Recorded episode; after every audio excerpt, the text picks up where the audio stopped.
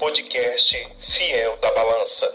Buenas, voltamos, 14 episódio do podcast Fiel da Balança. Eu, Sábia Barreto, de Brasília, Vitor Sandes, de Teresina. Depois de um breve recesso, duas semanas, né? Foi curtinho. Vitor é, foi para a Europa, foi para a Ásia, viajou. O que mais, Vitor, que você fez de bom? Eu só tive uma semana, coitada de mim, fui pro chalé, né? Comparando aqui a, a vida. Trabalhei, que eu não tô de férias ainda. Só os parlamentares que tiraram férias e nossa jornalista, Sávia, também Eita, tirou gente. E aí aproveitou o vácuo do, do parlamento. Olha só, muito bem, obrigado, Vitor, pela solidariedade. Gente, é isso. Esse podcast é sobre isso. E atendendo a pedidos, voltamos até, até, até antecipamos. A gente ia tirar umas três semanas, a gente antecipou. É, agora não é aquela história, né, Vitor, que o pessoal bota assim, não, todo mundo tá querendo. É verdade, tinha muita gente querendo sim que a gente voltasse.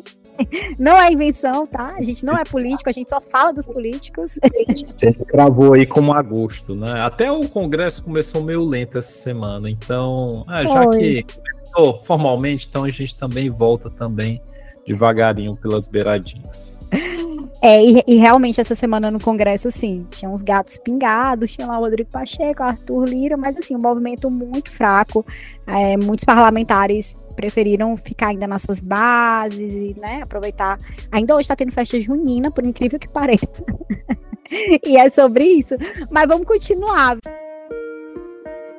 Causa e consequência. Vitor, a gente começa com o causa e consequência e não poderia ser diferente. A gente vai falar, eu e o Vitor, sobre a reforma ministerial do presidente Lula. Primeiro que o Celso Sabino, do União Brasil, finalmente tomou posse essa semana, na quinta-feira, como ministro do Turismo. Foi uma cerimônia muito prestigiada e lá já tinham os futuros ministros André, André Fufuca, do Progressistas de Alagoas, e Silvio Costa Filho, do Republicanos de Pernambuco. São ministros, sem ministérios ainda, porque não está nada definido. A única definição é o Centrão vai entrar no governo Lula, vai apoiar o Lula no Congresso. E detalhe, eu estou fazendo afirmações que eu tenho certeza que o Vitor vai desconstruir daqui a pouquinho, porque não é bem assim. E a gente tem ainda é, possibilidades de mudança no Ministério do Desenvolvimento, Indústria e Comércio, pode sair Geraldo Alckmin, a gente tem possibilidade de mudanças no Ministério da Gestão. Ministério do Desenvolvimento Social com Wellington Dias ainda é uma pasta muito ambicionada aí pelo Centrão. A gente tem a possibilidade de que a ex-vice-governadora do Piauí, Margareth Coelho,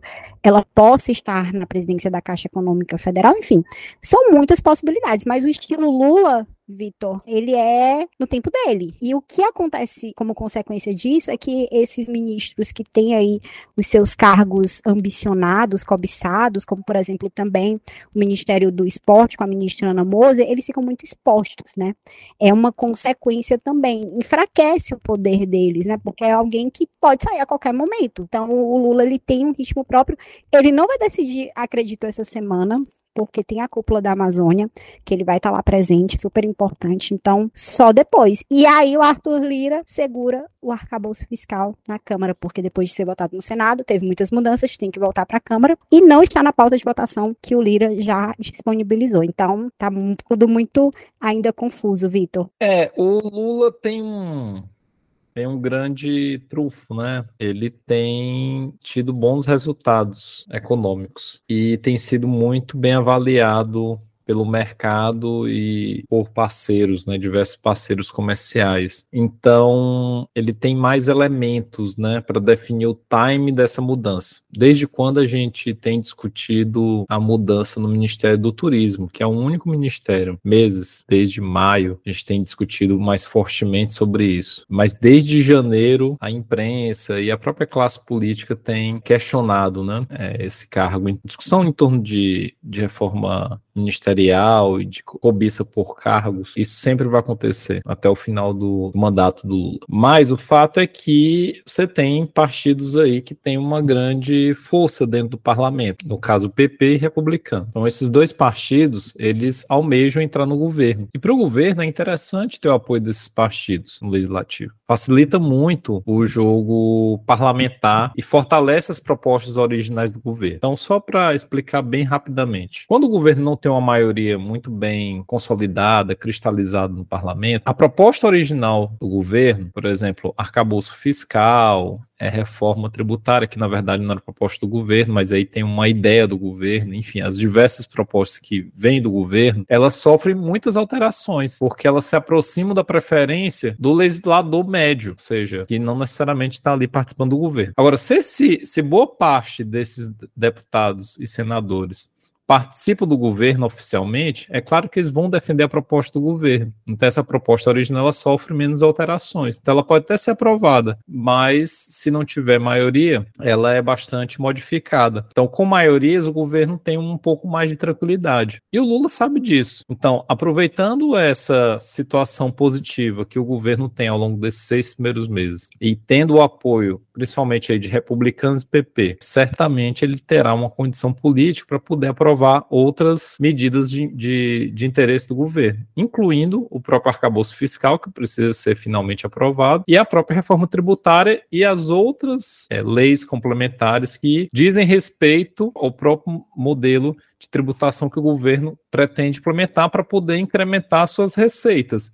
Então, para isso, republicanos e PP fazem parte da estratégia. E aí, uma das, das formas não é somente ceder cargos, mas também saber como remontar os próprios ministérios. Então, uma estratégia, por exemplo, seria transformar o Ministério da, da Indústria e Comércio em dois ministérios. E daí você consegue articular com vários partidos. Assim como também o próprio Ministério do Turismo, você tem o cargo que hoje pertence ao Freixo, também pode ser cedido. Então, tem outros cargos que também fazem parte. E o que é muito impressionante, sabe, só para finalizar, é que durante um bom tempo se acreditava que somente emendas, recursos ali, dinheiro mesmo, importava para a governabilidade, né? Pelo menos isso foi muito dito durante o governo Bolsonaro. E a gente está vendo que não. O velho presidencialismo de coalizão com distribuição de ministérios importa até mais. Porque se os partidos não têm acesso a esses cargos, eles podem simplesmente não querer votar com as propostas, de acordo com as propostas do governo, por mais que sejam propostas positivas para o país. Então, o presidencialismo de coalizão realmente importa, mesmo que nossa fragmentação partidária tenha diminuído ao longo do tempo. A gente tem um número de partidos ainda bastante elevado e tem partidos muito fortes dentro do parlamento que não fazem parte do governo oficialmente hoje. E é preciso contemplá-los com cargos. E isso faz total diferença. Interessante, Vitor. Primeiro, você falou da questão de como reorganizar os ministérios ministérios que já tem uma possibilidade também é tirar o Bolsa Família do MDS, e aí alguém do PT cuidaria do Bolsa Família e alguém do Centrão iria para esse ministério e o Wellington Dias poderia ir para o Ministério da Gestão, a Esther Dweck poderia, então, cuidar, enfim, de outros projetos dentro ali do próprio Palácio do Planalto, talvez cuidar do PAC, enfim, é do novo PAC. É, seria é uma das possibilidades aventadas. Eu é, chamar atenção para dois pontos, né? Primeiro, a questão das mulheres, porque aí a gente, se a estágio X sair, menos uma mulher, também no Ministério da Ciência e Tecnologia é uma mulher, indicada do é, PCdoB pode sair, a gente tem a ministra Ana Moza que pode sair. Então, assim, são mulheres que podem sair, que os cargos estão aí sendo comentados e vão entrar homens. Então, por conta disso, e daqui a pouco a gente vai falar sobre isso no próximo bloco, aumenta a possibilidade de que o Lula indique uma mulher como ministro do Supremo Tribunal Federal. Há duas semanas atrás, essa, essa possibilidade era mais remota, mas o, o contexto, o cenário mudou. E essa representatividade de gênero, ela é importante principalmente para a esquerda. E o Lula precisa sempre fazer alguns acenos à esquerda, porque é a base dele. E falando em base dele, esses ministérios que vão ser sacrificados, vamos dizer assim, são ou da cota pessoal do presidente ou dos próprios aliados. Aliados esses que já se sentem com pouco espaço. O PSD já, já se sente com pouco espaço, o PSB, o próprio PT acha que tem pouco espaço, então o Lula vai ter que lidar com tudo isso, com todas essas insatisfações. Não vai agradar totalmente o Centrão, não importa, nem se ele desse assim o Ministério da Fazenda, eles ainda iam querer mais, então assim, não vai agradar totalmente. É, não significa adesão completa desses partidos, né? A gente, é uma, uma parte vai aderir, parte suficiente para aprovar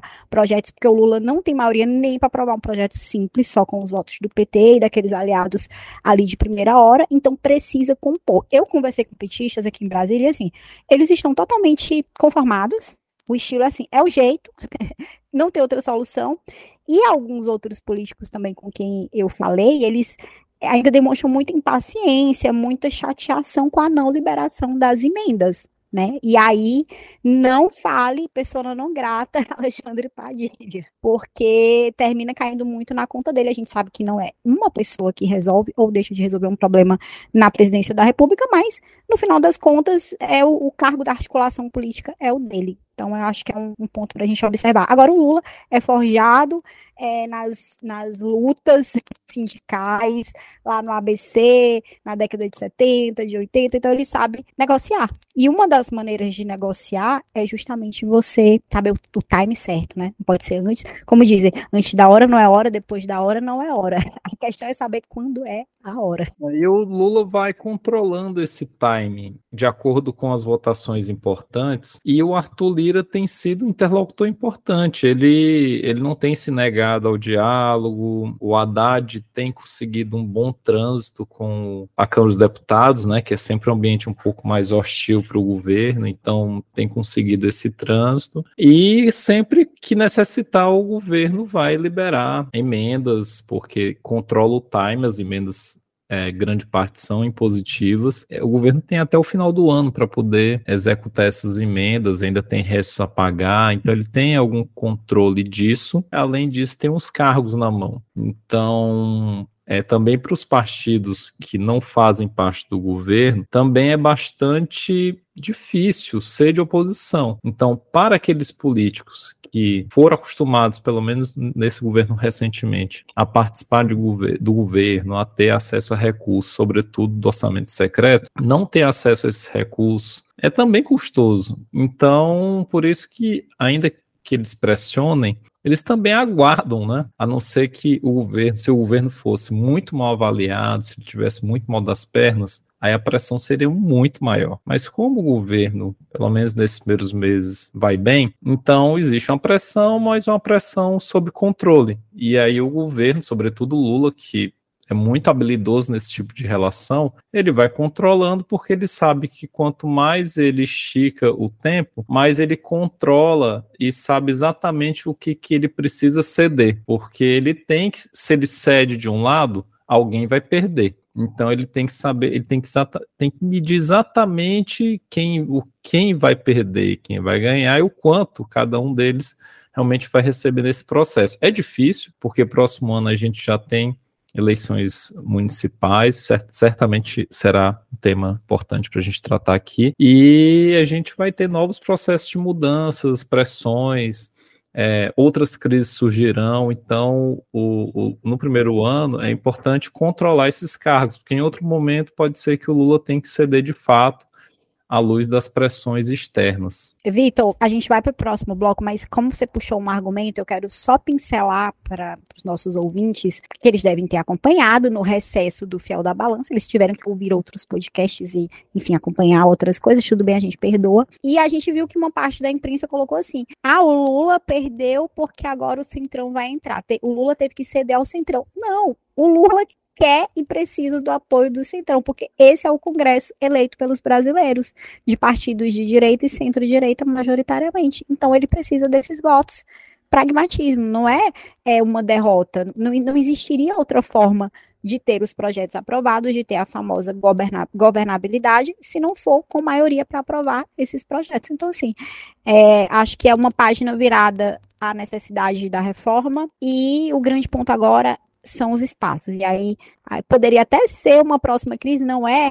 Porque a próxima crise é justamente sobre o Supremo Tribunal Federal. A próxima crise. Não poderíamos deixar de falar, né? A posse do novo ministro advogado Cristiano Zanin, 47 anos, tomou posse na quinta-feira, o mais jovem ministro do Supremo Tribunal Federal, é o sétimo integrante nomeado em governos petistas, é ex-advogado de Lula, defendeu Lula desde 2013, teve destaque na Lava Jato, substitui o ex-ministro Ricardo Lewandowski, tem aí mais de 500 processos para cuidar, inclusive é, na semana que vem ele já começa a votar no plenário, hoje ele já votou no plenário virtual, a gente está gravando na sexta-feira à noite. E na semana que vem ele já vota é, no plenário, inclusive, sobre o processo do juiz de garantias, né, que é uma pauta é, que a ministra Rosa Weber, que é a presidente, colocou, colocou a questão da descriminalização é, de drogas, no caso de maconha, que é o que está sendo discutido nesse momento, colocou a questão do aborto, e por que que essa é a próxima crise? Primeiro, porque tem o substituto ou substituta da presidente Rosa Weber, que completa 75 anos em outubro, deve se aposentar ali no finalzinho de setembro. Então, assim, todos os olhares para quem vai ser o novo ministro ou ministra. Já se falou de Rodrigo Pacheco, presidente do Senado, já se falou de Flávio Dino, ministro da Justiça, Bruno Dantas, do Tribunal de Contas da União. Agora, é, muita gente defendendo mulher, mulher negra, juristas negras, para ter uma representatividade maior. E o ponto é também, além dessa nova composição, é um Supremo mais progressista. A gente diria assim, que ele puxa mais para uma vertente que é, talvez a sociedade ainda não esteja fazendo essas discussões, mas o Supremo, que é um órgão contra-majoritário, ou seja, ele não tem que agradar a maioria, ele está puxando essas discussões, como é o caso da descriminalização das drogas, de pequenas quantidades de drogas, que a gente é, já tem mais ou menos ali um desenho muito claro de que é, vai, vai ser descriminalizada. Agora, é, Rodrigo Pacheco, presidente do Senado, já reclamou do Supremo ter entrado numa pauta que deveria ser do Congresso. A questão é: o Congresso faz as discussões? Não faz. Então, termina se omitindo e aí entra o Supremo. Tam, também com o ativismo judicial que a gente não está elogiando, né? Mas, assim, é, é como se tivessem dois errados. E aí no meio tem o povo. E aí, como é que faz? Como é que resolve? Vitor, são esse. Por que é a próxima crise, né? A próxima crise porque Lula tem que escolher e porque o Supremo é esse órgão que é, ganhou uma relevância ainda maior, desde o mensalão, mas foi crescendo, Lava Jato, e agora, é, com essa crise no início do ano e também a durante ali, a tentativa de reeleição do ex-presidente Jair Bolsonaro, ganhou um protagonismo ainda maior. No caso da, desse, desses novos nomes, né, o, esse próximo nome a ser indicado pelo Lula, no lugar da Rosa Weber, é bem interessante porque será basicamente o último, né, desse, desse mandato, né, a não ser que alguém antecipe a aposentadoria, porque o próximo em 2028, acredito, então fica bem distante de fato. Então, há uma importância política da nomeação desse próximo nome e não nomear uma mulher, pelo menos isso, é, ou seja, uma mulher, porque existe uma demanda de ser uma mulher negra, enfim, existe demandas de maior diversificação na composição realmente do Supremo, que é realmente super válido. Então, é, ele já tem sinalizado que sim, que indicará uma mulher, até porque politicamente ele pode mandar uma sinalização muito ruim para sua base, inclusive, então ele deve indicar uma mulher, mas é, ainda né, tem muitos nomes ainda na jogada, né? Eu acho que o nome do Zani, quando surgiu, ele surgiu muito forte, basicamente eclipsou outros possíveis nomes, né? Então, por mais que tenha tido muita cortina de fumaça, o nome do Zanin preponderou e ficou muito claro que seria esse mesmo, né? E ali tinha toda um, uma dinâmica, né? Uma resposta do Lula aos lava-jatistas, lava-jato, né? Tinha todo um, um, Era uma decisão bem simbólica, realmente, do, do Lula em relação, né? Além de ser um nome de confiança dele, era uma questão simbólica, né?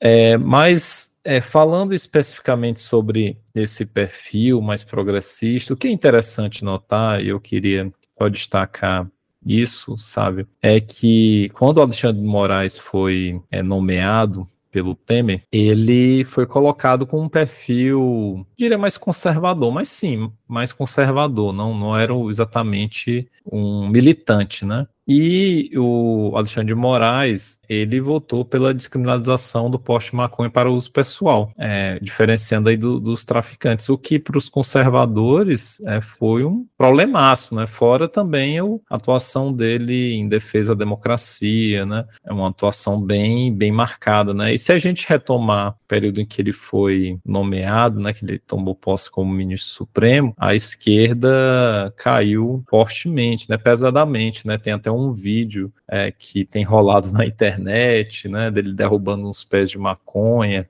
Então, o, o Alexandre Moraes, ele mudou, né, ao longo dessa trajetória, né? Então, é, tem alguns estudos que mostram que é, os ministros supremos eles são muito mais complexos nos seus posicionamentos, nos seus votos. E quando eles assumem é, essa posição como ministro supremo, eles é, tem, eles ganham uma outra força, eles têm outros posicionamentos, inclusive mais institucionais, né? Então, por isso que muitas vezes é, é muito superficial você dizer que ah, o ministro fulano atende ao presidente tal que o indicou, né?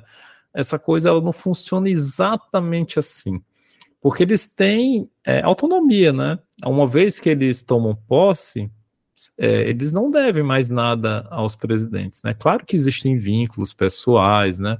Isso tudo pode importar do ponto de vista é, ali simbólico, né? Mas é só a gente observar, por exemplo, o posicionamento do Alexandre de Moraes, né? Ele não, ele não se movimenta nem se posiciona de acordo com Michel Temer, né? Então, é, isso até é inimaginável, as pessoas até nem lembram exatamente. E aí, já que a gente está falando tanto de, de de Alexandre de Moraes, sabe? Eu vou aproveitar, e não é raras horas vagas, porque isso se trata de trabalho, é que saiu um podcast, né? Uma série de, de episódios sobre o Alexandre de Moraes. Maravilhoso, maravilhoso. É, ah, já exatamente. vai indicar. É, pois é, não, que vou indicar, porque não é exatamente raras horas vagas, é trabalho, que é da Thais Bilensky, né? Bilensky, exatamente, que é da, da revista Piauí, que saiu somente um episódio. Eu sei que você ouviu, porque você também postou lá no, nos seus stories, e que fala um pouquinho né, dessa trajetória do Alexandre de Moraes, conta a história do, do Alexandre de Moraes, só está no primeiro episódio, mas vale muito a pena, exatamente para a gente entender a complexidade né, desses ministros né, que tem tanta força e tem tanta importância também né, para o governo e para as nossas agendas, porque, como você bem falou, o, o Supremo Tribunal Federal tem atuado também como legislador, exatamente no vácuo do, do legislativo. Então, muitas pautas progressistas, o STF tem sido um grande legislador, dada a ausência do legislativo, inclusive na discussão, né, é, que foi aprovada, enfim, a questão da união homoafetiva, né, que também foi via Supremo. Então a gente tem várias pautas que o Supremo tem se posicionado e, e, e se posicionar de uma forma bem progressista, mas numa linha de defesa da democracia e dos direitos, né? E o legislativo, que ao longo do tempo tem se tornando cada vez mais conservador, não consegue pautar essas medidas. Então, o STF está aí e realmente é importante que o governo é, indique alguém que tenha ali minimamente que defenda ali pautas que de fato sejam compartilhadas pelo governo. Isso faz parte do jogo. O presidente tem essa prerrogativa e, e é do jogo. Vitor, essa questão do alinhamento ideológico do é, ministro com quem o indicou é interessante porque a gente observa que talvez nos primeiros meses ou no primeiro ano, segundo ano, até isso exista, de fato. Mas depois os ministros se tornam de fato independentes. Vamos pensar no Joaquim Barbosa, que era um ministro indicado pelo Lula, o ministro negro, tinha toda uma expectativa é, do próprio PT sobre ele, e ele foi considerado um grande algoz do PT por conta do processo do mensalão, muito duro ali nos posicionamentos e nas falas dele. É, também lembrando que nessa última eleição ele é, apoiou Lula, né? Teve uma postura diferente, né? É, muito crítica ao bolsonarismo, mas naquele momento é, ele foi visto como grande vilão é, para os petistas. Gilmar Mendes já foi visto como um antipetista, já foi visto como um defensor da Lava Jato e agora muito próximo é, de Lula. Então, essas questões elas fluem muito, né, de acordo também com o clima do país. Não deveria ser assim, é, os ministros deveriam só fazer os seus votos, mas a, a, a, gente não fala aqui da política ideal, a gente fala da política real, real política. É o que acontece é de verdade. E a gente sabe que a ministra Rosa Weber, ela muito provavelmente não vai ver todos esses casos polêmicos que ela botou na pauta como presidente do Supremo é, encerrados, mas ela quer e é o direito dela dar o voto dela sobre essas questões a descriminalização das drogas, né, pequena quantidade de drogas, é, deve realmente ser encerrada agora. O ministro Gilmar Mendes pediu é, vista, mas deve ser algo rápido, ele é o relator da matéria, então é muito mais no sentido de colocar um freio de arrumação, porque os, os ministros votaram a favor de descriminalizar, a maconha. Mendes votou a favor de descriminalizar todas as drogas. É, o ministro Alexandre de Moraes deu um voto muito preciso, inclusive com a questão da quantidade de drogas, e aí Mendes deve organizar isso. A tendência é realmente de encerrar. Agora, questão do aborto, pró a própria questão do juiz de garantias, tem o marco temporal é, das terras indígenas, então é, são pautas que é, realmente a gente não vê a perspectiva, talvez o, o fato de que é, o Rodrigo Pacheco tenha ficado preocupado, que o Supremo vai entrar na seara do Congresso, eu acho que ele pode ficar despreocupado, porque não vejo a perspectiva de mudanças nessas outras pautas. Mas a discussão, pautar o debate, colocar os argumentos na mesa, tudo isso faz parte da política. É importante, não é só o julgamento e a decisão. Até porque o Supremo muitas vezes decide e logo depois, quando o clima político do país muda, ele decide em contrário também, né? Então, enfim, é, não é algo definitivo. É, a gente vai aqui para o próximo bloco, que é justamente o Só Perde para o Silêncio. Só perde para o silêncio. E nesse período, apesar do recesso branco, é, digamos assim, no Congresso, a gente teve muitas declarações infelizes, polêmicas, algumas engraçadas, outras realmente muito tristes. Mas nós pensamos uma de, uma quente, né, dessa semana para dissecar eu e o Vitor, que foi a sessão da CPI do MST, do Movimento dos Sem Terra, que foi marcada por um episódio de gordofobia e machismo. O líder da Frente Nacional de Lutas, o José Rainha, ele falava sobre relacion, a, a, relação dele, né, com a deputada Samia Bonfim, que é do pessoal de São Paulo, né? Ele disse, olha, tenho relações políticas e fraternas. Ela se pronunciou, o microfone estava desligado na hora, é, ou seja, não era o momento dela de falar, e o presidente da CPI, que é o coronel Zuco, do Republicanos do Rio Grande do Sul, ele sim respondeu com o microfone ligado, e a gente vai ouvir. Não, minha senhora, não, a senhora pode também, daqui a pouco, tomar qualquer atitude, ficar mais calma. A senhora respeite. A senhora está nervosa, deputada? Quer um remédio? Ou quer um hambúrguer? O senhor, na condição de presidente, na condição de presidente, o senhor olhou para a deputada Samia Bonfim e disse para ela Eu não sou orador, deputada. calmante e eu comer não um sou... hambúrguer. O senhor, o senhor. Ou seja, basicamente ele perguntou se ela queria um remédio ou um hambúrguer para se acalmar. Basicamente chamou ela de louca e de gorda, né? Violência de gênero, como a própria Samia Bonfim pontuou e disse que vai denunciar o caso à Procuradoria-Geral da República. O Zuco, coronel Zuco, ele inclusive pediu que a fala dele fosse retirada das notas taquigráficas, disse que a Samia e outras deputadas de esquerda fazem vários ataques a ele, à família dele, e se desculpou em nota, é, porque diz que o respeito deve imperar em qualquer relação. Aqui a gente está colocando o outro lado, mas essa CPI do MST, ela tem sido palco, é, Vitor, aí de muitos embates. Né? Esse é mais um, mas é muito simbólico do clima do Congresso nesse momento.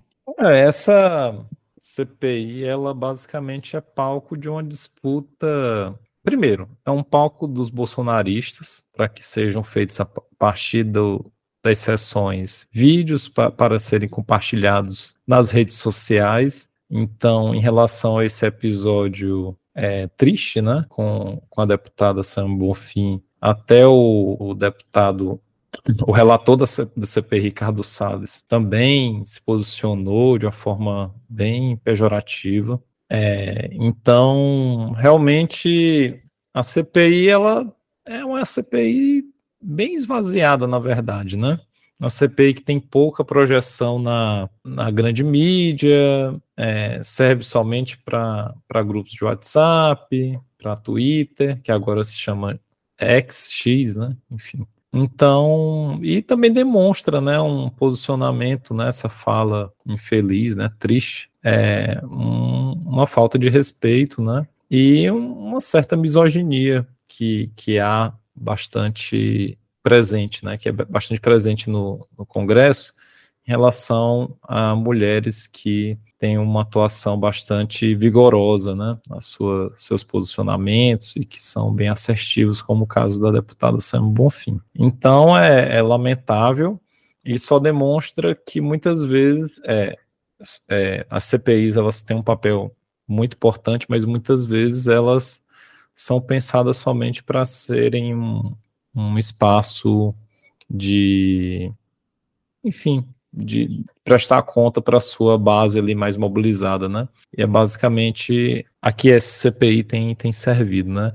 Enfim, eu acho que existem muitas críticas, né, em relação a alguns, a, a alguns fatos, né, relativos ao, a, a MST, mas é, acho que isso precisa ser averiguado, mas a CPI ela tem basicamente tratado um pouco de tudo, né? E sido quase uma tentativa de ser um contraponto às investigações em torno do, do 8 de janeiro. É, é, é uma CPI bolsonarista em contraposição à CPI que trata da atuação de bolsonaristas naquele contexto ali do início do governo Lula. Então, realmente era é previsível, né? E certamente não será a última fala fala é, misógina ou do, do, gênero que acontecerá no, nessa CPI, é, sabe? Nem no, na legislatura, e é muito triste que a comissão de ética não atua nesses sentidos, né? Isso vai virar um, um reles Em nenhum sentido, né? Atua, é. atua em alguma coisa, porque eu não, não vejo, gente. A, aqui eu não estou defendendo. Desculpa, né? Assim, do tipo, ah, desculpa, fui mal interpretado, né? É sempre assim. Eu, eu, nem defendo o punitivismo, não. Eu acho que tem que ter a ampla defesa, tem que ouvir o, o, os dois lados. Agora, sim, e aí? Não, não tem, né? Não acontece nada, não tem um processo, esse processo não caminha. Realmente, a comissão de ética é muito tímida nesse sentido, né? Até porque, é, se atuasse, poderia coibir outros casos semelhantes. Eu vejo, assim, primeiro que as mulheres são as mais atacadas, né? A gente vê que elas são as vítimas preferenciais de ataques é, de violência verbal, é, que tentam ali diminuir elas pela aparência, né? Como foi o caso aí é, da Samia Bonfim, tentando colocar como, ela como. É realmente um caso de gordofobia, né? Não, a, a, insinuação foi bem clara. É, agora sim, qual é o objetivo da CPI? É fazer investigação e esclarecer, né, e tentar encontrar fatos novos sobre é, um determinado, uma determinada possibilidade de um crime, né, que tenha ocorrido. Essa, essas CPIs, não só do MST, né, a gente tem outras CPIs, a gente tem a CPI do 8, do 8 de janeiro, a gente tem a das apostas, a gente tem a das lojas americanas, elas estão conseguindo isso? É, é o, o a meta, o objetivo está sendo alcançado? Eu já acredito que não. Muitas vezes elas são apenas um palco para alguns políticos tentarem ali é, fazer recorte de vídeo para o TikTok ou para o Instagram. Ah, mas eu não estou defendendo também que acabe com as CPIs, não. É só que é um instrumento importante, como você pontou muito bem, Vitor, mas que não está sendo bem utilizado nesse, pelo menos no primeiro semestre. A gente pode fazer essa avaliação. Quem sabe no segundo, né? A gente tem um, novos depoimentos previstos na CPI do 8 de janeiro. Pode ser que o como se ajuste, né? Inclusive com a própria reflexão, inclusive do governo, sobre os erros né, de posicionamento cometidos. A gente vai seguir acompanhando. É, poderíamos falar mais sobre esse assunto, mas vamos encerrar por conta do tempo e porque a gente quer falar das raras horas vagas, né? Raras horas vagas. Nessas mini, micro, minúsculas férias, deu para ver alguma coisa. No meu caso, Vitor, vou começar com a minha dica de raras horas vagas, que é o filme. Sim, gente, é, é isso. Eu vou indicar o filme que todo mundo tá falando. É, não é a Barbie. Eu ainda não assisti a Barbie, tá? Não, não sei se eu vou assistir no cinema, confesso para vocês. É, porque quando tá todo mundo falando muito, muita coisa, eu, eu, eu já fico meio assim, eu já sou do contra, eu sou meio esquisita. Tá todo mundo, ah, Barbie, Barbie, eu não vou ver. Sou do contra. Mas talvez eu assista depois. Eu, misteriosamente, eu assisto e não posto, ninguém vai saber. E aí eu assisti Oppenheimer. Assisti Oppenheimer. Maravilhoso. Filme dirigido pelo Christopher Nolan, que é o diretor é, do Interestelar, que é um filme que eu amo, amo, amo, amo. Quando eu tô assim, triste. Acontece às vezes. Aí eu vou, vou assistir Interestelar. Aí me dá um gás. É isso, cada um se anima do seu jeito. E Oppenheimer, gente, conta a história do físico chamado Oppenheimer, sim. Inclusive tem um livro que eu tô querendo ler, tá? Ele foi o, quem coordenou o projeto Manhattan, que fez a bomba atômica que explodiu em Hiroshima e Nagasaki na Segunda Guerra Mundial, que deu, colocou ali realmente o final da guerra, e aí a gente já vê é, o início da corrida nuclear com a União Soviética e todos os desdobra desdobramentos que isso acarretou nesse nosso mundo globalizado. É, tem dilemas morais, o Oppenheimer é um gênio complicado, um, a trilha sonora é incrível, o corte, a, a questão, ele, ele, brinca um pouco com a linha do tempo, também é muito legal. O Einstein aparece também, muito legal. É, lembrando que o Einstein aparece, mas ele, na vida real, não foi bem assim, né? Mas é, é interessante para ilustrar né, um pouco dessa nova ciência, a ciência mais antiga, questão de poder. Simplesmente você sai impactado do filme, tá? Já aviso logo para todo mundo. É bacana assistir no cinema. Também só, só pode assistir se for no cinema, né? Não tem outro lugar. Mas é bacana assistir no cinema, porque a gente hoje em dia, eu pelo menos, eu já admiti aqui que eu passo três, três semanas assistindo um filme. Eu fico assistindo de pedaços. E no cinema, você é obrigado, né? Você pagou, você é obrigado a assistir ali as três horas. Então, realmente, você fica imerso na experiência. E você sai pensando. Às vezes eu tô aqui fazendo uma coisa, sei lá, correndo, fazendo um, uma, um desenvolvimento na academia. E eu tô pensando lá, vem assim, me dá um, sabe, me vem uma imagem do filme. Então, assim, eu, eu tô alertando vocês, tá? Que isso pode acontecer. Vitor, contigo. É, eu assisti o Oppenheimer, inclusive, meio desavisado, eu fui na sessão de nove da noite, né? Só que é, eu esqueci de verificar o tempo de duração do filme, são três horas. Eu saí já meia-noite, então foi é, bem complicado. Mas é um filmaço. Realmente é interessante assistir no cinema, porque o som e a imagem do filme realmente são bem impactantes. Então, o cinema ele, ele, ele dá um outro impacto, né? Então, trabalho muito interessante. Então, recomendadíssimo também. Muito, muito legal. É, é um. Eu, eu tenho algumas críticas em relação à parte final do filme, e um pouco a uma certa tentativa de meio que passar um paninho, né? Em relação ao Oppenheimer, mas faz parte, né? Faz parte do, da ideia, né? Porque afinal de contas o filme é sobre ele. Então, mostrar ele como um gênio um pouco incompreendido, né? Mas bem interessante. É, também fiquei na vontade de ler o, o livro, né? O livro é, foi traduzido e está sendo vendido aí nas livrarias. É... Tô esperando ganhar ou que alguém disponibilize gratuitamente no Telegram. Tô brincando, claramente é uma brincadeira. Isso acontece, absurdo. Sávia, eu, eu iria indicar um outro filme, mas também para mudar um pouquinho, é, vou indicar um, um espetáculo que eu assisti tá com umas duas semanas. É o espetáculo da Débora Coker, que teve aqui em Teresina, chamado Cão Sem Plumas. É, eu já tinha assistido um espetáculo da Deborah Coker é, em 2009, chamado Nó, tempo que eu morava no Rio de Janeiro.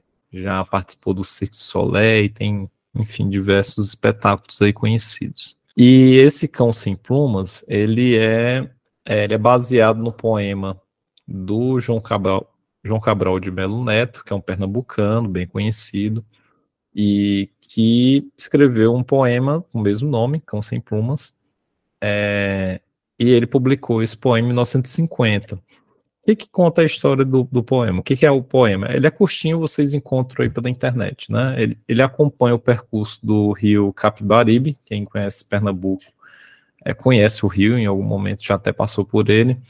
Ele corta uma boa parte do estado e ele enfim, né? E aí, né, falando de Nordeste, ainda mais na década de 50, é, mostra um pouco, né, essa, as dificuldades, né, da, da população que mora ali à beira do rio Capibaribe, né? É, um pouco da vida das pessoas junto ao mangue, né? Porque existe uma relação ali intrínseca, né? Da população pernambucana com o mangue, inclusive isso gerou o Mangue Beat, né? Que é um movimento bem interessante é, você tinha aí como um grande representante o Chico Sainz, que era um compositor que, né, cantor e compositor que faleceu nos anos 90. Então, é, ela, a Débora Cook resgatou esse poema e fez uma releitura, né, com um espetáculo de dança, né, de dança contemporânea, que é, mescla tanto a, a dança quanto as imagens. Então ela gravou também uma, ela, uma parte, né? Ela documentou isso, né? Com seus artistas e tal. É uma, uma parte, né? Do rio e do, dos espaços, né? Bastante secos e tal do interior do Nordeste. É, e isso se mescla com a própria apresentação. É, e, e, junto com, com as imagens e com a dança, você tem é, diversas músicas, né, que mesclam aí maracatu com outros estilos, né, ela sempre tem essa, é, ela gosta de experimentar, ela é bastante é, experimentalista nesse sentido, que nos remonta bastante ao Nordeste, sobretudo a Pernambuco. Então, assim, para quem é, vivenciou, né, e para quem compreende né, a realidade nordestina, é, é bastante tocante, é muito interessante e também é muito belo, é um espetáculo muito belo. Então ela mistura isso, né, o regional com a tradição, mas ao mesmo tempo com a tecnologia e, e mostrando o quanto isso também ainda é muito atual. Então é realmente muito belo. Então recomendo bastante esse espetáculo Cão, Cão Sem Plumas ou qualquer outro da Deborah Cook, mas esse em especial, infelizmente, é, essa temporada passou aqui por Teresina, São Luís, passou por Fortaleza, Natal recentemente e agora está indo para o Rio de Janeiro. Eles se apresentarão lá de 8 a 17 de setembro no Teatro João Caetano, no Rio de Janeiro, mas enfim. É como o espetáculo foi é, apresentado a primeira vez em 2017, quem sabe no futuro não volte por aqui e as pessoas tenham a oportunidade de acompanhar novamente, mas fica aí a dica, realmente belíssimo. Adorei, Vitor. Queria que passasse aqui por Brasília, porque se passar eu vou, vou conferir. Suas dicas sempre são certeiras. Vamos encerrar por aqui. Semana que vem a gente tem mais. Lá no Instagram, arroba Fiel da Balança, vocês podem comentar se já viram Oppenheimer, se já viram o espetáculo da Deborah Coke, se querem ver, o que, é que vocês acharam dos nossos comentários. Comenta lá também que a gente traz essas mensagens é, na próxima semana, no 15 episódio do Fiel da Balança. Até lá, Vitor. Até a próxima, sabe? Próxima semana vai ser mais animado no Congresso, na torcida. Então mete. Olha, tchau, tchau, até a próxima semana. Desse. Até lá.